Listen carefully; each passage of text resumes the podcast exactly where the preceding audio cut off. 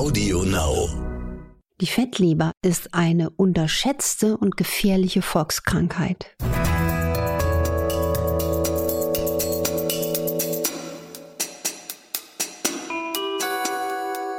Dr. Anne Fleck, Gesundheit und Ernährung mit Brigitte Leben.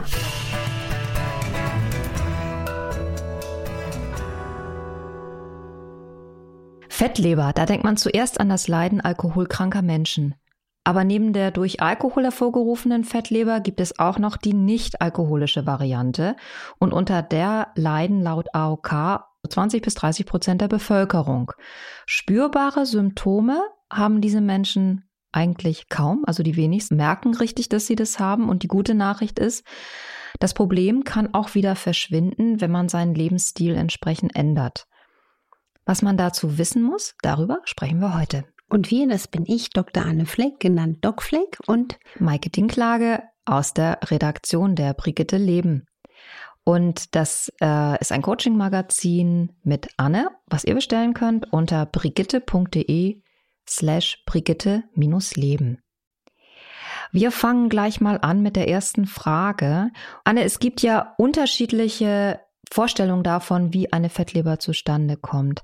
Stimmt es zum Beispiel, dass nicht der Verzehr von zu viel Fett, was der Name ja nahelegen würde, sondern von zu vielen Kohlenhydraten eine Fettleber machen kann?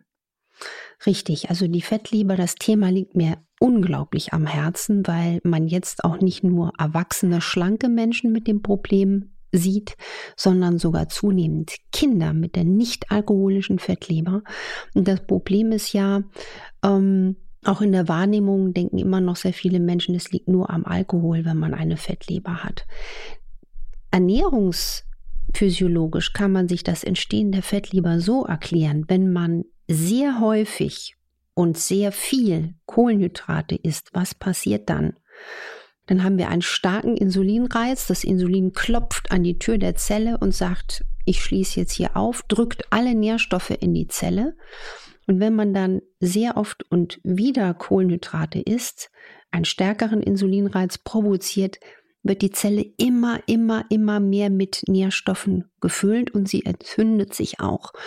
Und die Fetteinlagerung der Leber hängt also auch wirklich mit der Zusammensetzung unserer Mahlzeiten zusammen. Je mehr Kohlenhydrate, je mehr Zucker, Zuckeraustauschstoffe, umso kritischer für die Leber.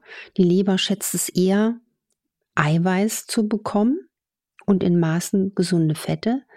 Und was man nach neuesten Studien weiß, dass vor allen Dingen auch der Darm wieder eine Schlüsselrolle bei der Entstehung der Fettleber spielt. Und deswegen bringe ich auch hier den Darm ins Rennen, wie man nach neuestem Stand der Forschung ernährungsphysiologisch auch die Fettleber korrigieren kann. Und das sollte man unbedingt machen. Darauf kommen wir gleich noch zu mhm. sprechen, mhm. wie man sie korrigieren mhm. kann. Sprechen wir erst noch einen Moment über die ähm, Symptome oder möglichen Alarmzeichen oder auch die Folgen, die das Ganze haben kann. Gerade auch nochmal, du hast das Stichwort eben schon gebracht, die Kinder. Jedes dritte übergewichtige Kind in Deutschland äh, leidet an einer Fettleber, laufen all diese Kinder Gefahr, Typ 2 Diabetes und Bluthochdruck zu entwickeln. Absolut. Und wo soll das Ganze denn enden? Also das wird ja hochdramatisch. Schon jetzt spüren wir, dass unser Gesundheitssystem, was den Namen, ich werde schon vor lauter Aufregung ganz heiser, ähm, dass den Namen Gesundheitssystem gar nicht wirklich verdient, weil wir eher Symptome managen, als Menschen vor Krankheiten zu schützen, dass es quasi sozioökonomisch uns um die Ohren fliegt. Was soll da noch kommen, wenn wir jetzt wirklich sehen, dass zunehmend Kinder eine Fettleber haben? Und die Fettleber ist die Rampe für Diabetes, für Bluthochdruck und natürlich dann auch für Demenz. Ja, wir sprechen ja schon seit 2005 wissenschaftlich von Demenz als Diabetes Typ 3. Also alles, was in diese Kategorie geht. Und wer Bluthochdruck hat, der entwickelt auch das Risiko für Herzinfarkt und Schlaganfall oder auch für eine sogenannte vaskuläre Demenz wiederum. Und das ist ein riesen, riesen Problem. Also eigentlich jeder, der weiß, dass er eine nicht alkoholische oder überhaupt eine Fettleber hat, der muss aktiv werden. Und was da einfach auch ein riesiges Thema ist, ist in der, in der Diagnose, dass man oft die Fettleber verkennt. Also wir wissen, dass normalerweise die Fettleber über einen Ultraschall diagnostiziert werden kann, aber 10% der nicht-alkoholischen Fettleber oder der Fettleber überhaupt wird nicht im Ultraschall sichtbar. Deswegen ist es so wichtig, die Fettleber zu diagnostizieren. Da gibt es zum Beispiel einen Index, den ich in der Praxis nutze, der vor Jahren noch gar nicht so populär war, wo ich mich gefreut habe, dass ich auch zeigen konnte, wie wichtig dieser Index ist, ein Fatty Liver Index. Da können alle, die uns zuhören, auch jetzt mal ein bisschen recherchieren. Tippt man einfach in die Suchmaschine ein Fatty Liver Index. Man benutzt da zum Beispiel Leberwerte, Bauchumfang, bestimmte Blutfette, Triglyceride und kann so die fehlenden 10 Prozent herausfischen. Wenn der Fatty Liver Index also über 60 Prozent ist, dann ist das ein Marker, dass man eine nicht-alkoholische Fettleber haben kann, selbst wenn man ganz schlank ist. Und das ist ein ganz wichtiger Punkt. Die Leber ist ja sehr leidensfähig und meldet sich oft über Jahre auch bei einer hohen Stressbelastung nicht. Ähm, Nochmal zurück zu den Kindern. Was würdest du sagen, wenn ich jetzt Kinder habe und vielleicht auch ein übergewichtiges Kind? Was ist da ein deutliches Alarmzeichen? Oder ist es wirklich überhaupt nicht zu sehen oder zu spüren? Ich glaube, ein Kind, weil es einfach noch so durch die jungen Jahre mehr Energie hat als der 40, 50-Jährige, ist noch schwieriger zu diagnostizieren, weil die haben noch eine gewisse Grundenergie. Was aber als Leitsymptom einer nicht erkannten Fettleber gilt, ist zum Beispiel Müdigkeit, Unkonzentriertheit. Das können schon kleine Anzeichen sein. Und die Leber ist ja la grande dame der Verdauung und der Entgiftung. Sie ist ein unermüdlich fleißiges Organ, eigentlich wie alle unsere Organe. Wir sind ja richtige Wunderwerke. Und deswegen ist es so wichtig, jetzt hier die Sinnen zu schärfen und auch das, auch das medizinische Personal für das Thema zu sensibilisieren, dass wir zunehmend Kinder mit dem Problem haben. Und das muss behandelt werden. Also man kann wirklich Menschen dann nicht aus dem Zimmer schicken, sie haben eine nicht alkoholische Fettleber, wir sehen uns in einem Jahr. Da würde ich so weit gehen, das ist jetzt provokant, was ich sage, aber da würde ich so weit gehen, dass irgendwann auch jemand als Patient dann sagen könnte, das ist ein Kunstfehler. Man hat mir nicht den Tipp gegeben, nicht den Hinweis gegeben, dass ich hier was machen muss. Sag nochmal, was passieren kann, wenn eine Fettleber sehr früh unbehandelt bleibt. Genau, das ist das Ding. Wir wissen, dass eine nicht-alkoholische Fettleber, wie auch die alkoholische Fettleber, unbehandelt in 25 Prozent der Fälle in eine Leberzirrhose münden kann. Und von diesen 25 Prozent der Leberzirrhotiker können dann nochmal 25 Prozent ein hepatozelluläres Karzinom, ein Leberkrebs entwickeln. Also ein Horrorszenario. Und da fehlen einem fast die Worte, deswegen, das ist so wichtig. Und dass wir eben jetzt auch wissen, dass eine Fettleber der Motor ist für Diabetes. Und Diabetes ist der Motor auch für Herz-Kreislauf-Erkrankungen. Diabetes ist der Motor auch für Demenz. Und deswegen ist hier eine ganz, ganz wichtige Schlüsselrolle auch in der therapeutischen Strategie gegen die Fettleber zu benennen. Ne? Kann denn auch zu wenig Gewicht der Leber schaden? Also die Gedankenkette ist da ja, wenn man jetzt zum Beispiel zu wenig Eiweiß zu sich nimmt, was ja häufig passiert, gerade bei womöglich auch vegan lebenden Menschen. Ist da ein Zusammenhang für dich erkennbar? Also aus der praktischen Erfahrung ja. Man soll jetzt nicht sich mit Eiweiß mästen. Also auch hier gibt es ganz klaren Signale. Ne? Das ist auch kritisch zu sehen, wenn jetzt viele Menschen in sehr jungen Jahren oder auch eine übertriebene Eiweißzufuhr machen mit Eiweißshakes und so weiter. Aber die Leber braucht, um physiologisch optimal arbeiten zu können, qualitativ und quantitativ ausreichend gutes Eiweiß. Und sie liebt auch Bitterstoffe zum Beispiel. Weil ich gerade vegan gesagt habe, das muss ich natürlich sofort einordnen oder ein bisschen revidieren. Es gibt ja vegan lebende Menschen, die sehr genau auf ihren Eiweißhaushalt achten. Ähm, es ist nicht ganz so einfach, glaube ich, das gut hinzukriegen wie bei einer Vollernährung. Äh, aber viele kriegen es eben auch hin. Das war jetzt ein kleiner Satz zur Ehrenrettung des veganen Lebensstils. Ja, aber das ist ein riesiges Thema. Deswegen da darf man auch nicht naiv rangehen und nur denken, weil man jetzt vegan lebt, das, ich mache dann sowieso alles richtig. Also das wäre eher gesundheitlich gefährlich. Und gerade aus der praktischen Erfahrung sehe ich wirklich viele, die eben leider die Eiweißzufuhr nicht ausgeklügelt, nicht individuell passend genug machen. Und dann ist das eben auch eine Gefahr, Dann kann man auch als schlanker Mensch theoretisch Krankheiten entwickeln. Du hast es vorhin schon angesprochen, wie kann ich denn die Leber wieder regenerieren oder wie kann ich ihr helfen, sich wieder zu regenerieren? Das ist ja das Tolle bei der Leber, Maike, dass die Leber wirklich so ein Zauberorgan ist. Also ich würde mir immer wünschen, dass wir wie so ein Hai auch immer wieder neue Zähne hätten, die nachwachsen. Und ne, die Leber hat wirklich so ein Regenerationspotenzial.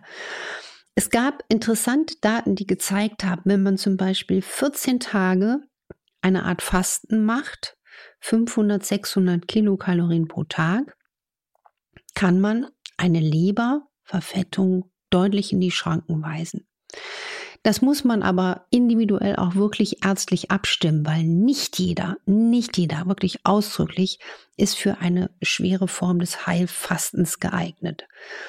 Was ich aber aus meiner Erfahrung sagen kann, es braucht auch keine kostenintensive Kur mit Eiweißshakes, die auch sehr populär sind, weil man muss auch immer schauen, sind da Süßstoffe drin etc. Der günstigste physiologisch optimale Eiweißshake ist zum Beispiel ein Bio-Ei, ja, ein Bio-Rührei. Das heißt, wie kann man die Leber generieren?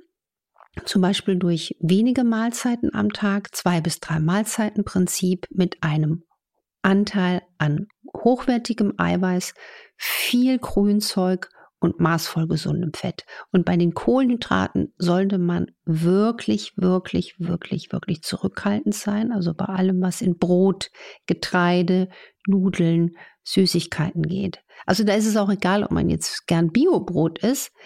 Die Leber freut sich lieber über einen Berg von Grünzeug und Eiweiß. Also Eiweiß dann auch aus der Quelle was man gut verträgt und was einem schmeckt. Und interessanterweise freut sich die Leber natürlich wahnsinnig über Bitterstoffe. Also das hatten wir auch schon hier oft, aber ne, es kann niemanden zu den Ohren rauskommen, weil es so wichtig ist.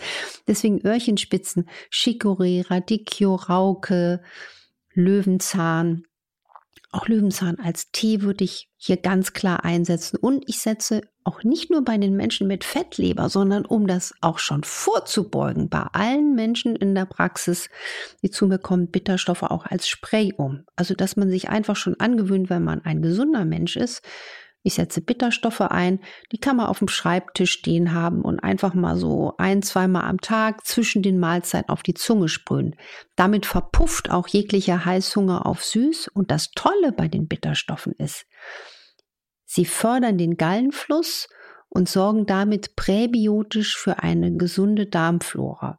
Und wenn man den Darm pflegt, also mit hohem Ballaststoffanteil, mit viel Grünzeug arbeitet oder auch mit Akazienfasern, das sind so kleine, feine Ballaststoffe, die man sich in Speisen einrühren kann.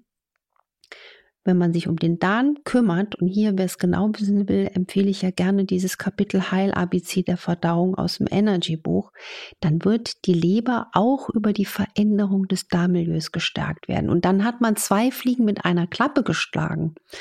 Die Verdauung wird gut, die Leber wird gut und wenn der Darm stark ist, dann beugt man quasi so vielen Krankheiten vor und auch kann man schwere Krankheiten dramatisch lindern. Und das ist eine wirklich tolle Nachricht. Was ich auch sensationell fand, ich hatte mal einen Patienten, einen ICE-Lokführer, ganz, ganz wunderbarer, auch so lustiger Mensch. Der hat das so krass durchgezogen der hat wirklich eine Fettleber gehabt, kurz vor der Zirrhose. Und der hat in einem Zeitfenster von fünf bis sechs Monaten, es war unfassbar. Ich habe die Bilder selbst gemacht auf dem Ultraschall. Das heißt, ich habe mich auch auf die Bilder verlassen können. In dem Sinne, ich wusste genau, das ist das Bild vor sechs Monaten. Der hat die Fettleber komplett korrigiert. Was natürlich auch eine tolle Nachricht ist für wiederum die Kinder, dass man das tatsächlich dann auch so schnell wieder in den Griff kriegen kann und eine Jugendsünde einen nicht ein Leben lang begleiten muss. Richtig, richtig. Und der Darm, und das ist wieder das Faszinierende, hat auch hier wieder eine ganz tolle Funktion. Er ist wirklich so ein, ja, so wie ein Hauptdarsteller in einem, in einem großen, tollen Kinofilm, der vielleicht nur eine Minute auftritt, aber du weißt genau, das ist der, der Typ der Stunde so ungefähr. ja. Auf Alkohol würde ich dann aber wahrscheinlich verzichten, komplett. Ja, ja, weil Alkohol ist einfach auch Zucker. Und Alkohol ist leider nicht der Freund der Leber, muss man ganz klar sagen. Und wenn ich mal die Diagnose Fettleber hatte, darf ich dann irgendwann mal wieder ein Glas Wein trinken oder sollte ich dann wirklich so gewarnt sein, dass ich mein Leben lang darauf verzichte? Also wenn man jetzt eine alkoholische Fettleber hat, auch wirklich ein chronisches Alkoholproblem hat, das ist nochmal eine ganz andere Diskussion. Wenn man wirklich weiß, ich muss trocken bleiben, weil ich einfach ein suchtkranker Mensch bin. Aber wer eine geheilte Fettleber hat, in dem Fall kann man ja auch wirklich von Heilung in dem Fall sprechen, der sollte maßvoll sein, aber es spricht nichts dagegen, wenn man jetzt mal schön zusammensitzt. Eine Familienfeier ist, dass man sagt, ich stoße jetzt heute mal mit einem Sekt an, ich trinke mal ein Glas Wein, aber das sollte man so einpreisen, wie wenn man jetzt einen großen Berg Süßigkeiten isst. Es ist einfach in dem Fall nicht gesund. Was ich mir wünschen würde. Ich wünsche mir, dass diese Folge ganz viele Menschen wachgerüttelt hat und dass wir in Zukunft die Fettleber erfolgreich besiegen werden als Krankheit. Ich hoffe, ihr habt viel mitgenommen aus dieser Folge. Wenn ja und euch auch alles gefallen hat, dann abonniert uns auf Audio Now und allen anderen Plattformen, bewertet uns bei iTunes und wenn ihr Kritik, Anregungen, Fragen habt, gerne schreiben an infoline@brigitte.de. Nächste Woche treffen wir uns hier wieder. Und dann sprechen wir über die Autoimmunerkrankung Hashimoto und auch darüber, wie wir unserer Schilddrüse langfristig helfen können. Wir freuen uns darauf und sagen für heute Tschüss. Für heute sagen wir Tschüss und pflegt eure Leber wie eure Zähne.